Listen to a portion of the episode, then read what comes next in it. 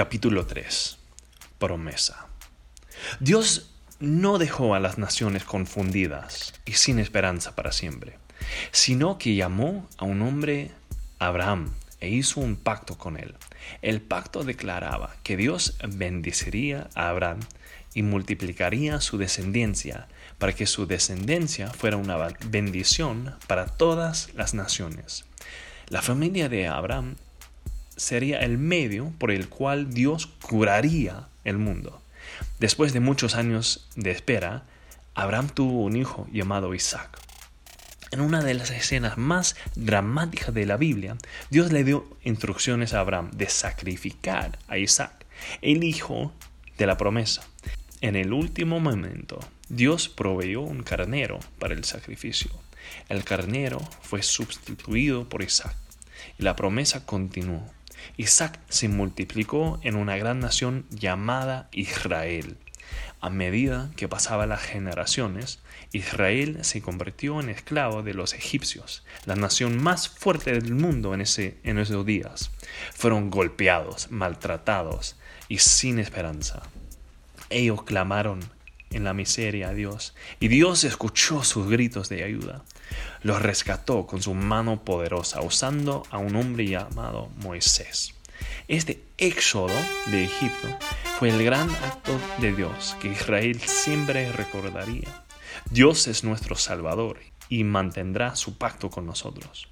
Poco después de que fueron rescatados de la esclavitud, Dios habló a Moisés en la cima de una montaña y le dijo los mandamientos por los cuales debían vivir. Sin embargo, al igual que Adán y Eva, el pueblo de Israel no siempre obedeció estos mandamientos.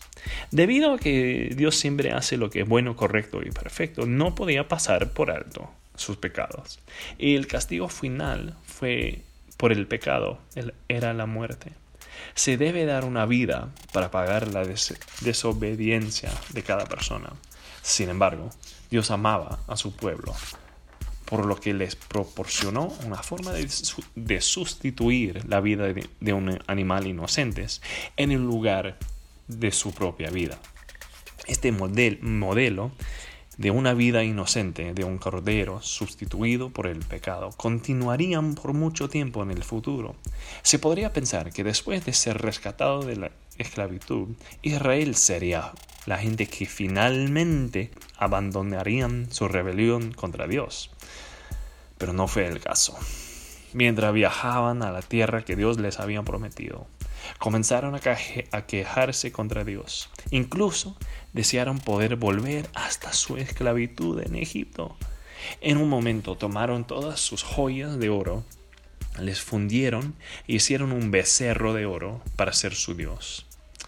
Sin embargo, incluso su rebelión no pudo frustrar a Dios. Todavía estaba en su misión de restaurar y redimir su creación. Dios, después de 40 años, levantó a un hombre llamado Josué, finalmente para conducir a Israel fuera del desierto a la hermosa tierra que Dios les había prometido. Dios los había rescatado de la esclavitud en la seguridad de su propia tierra. Ahora, podría pensar que Israel estaba a salvo en su tierra.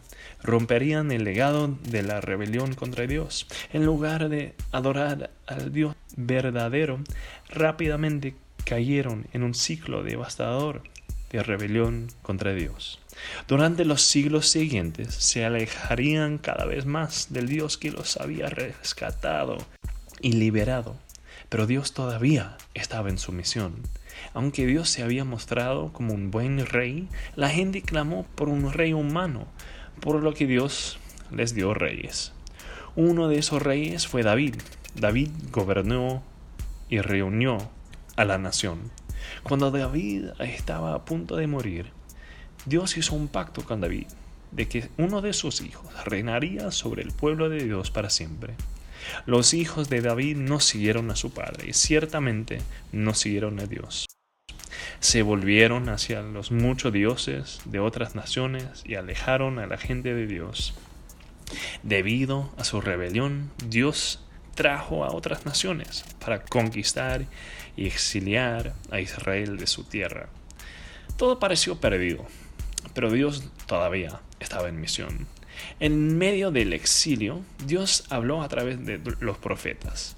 Les dio una gran promesa de que algún día vendrá a rescatar a su pueblo. Enviaría un, poderoso, pero humilde siervo para redimirnos. Entonces el pueblo de Dios se quedó esperando y anhelando el día en que Dios los rescataría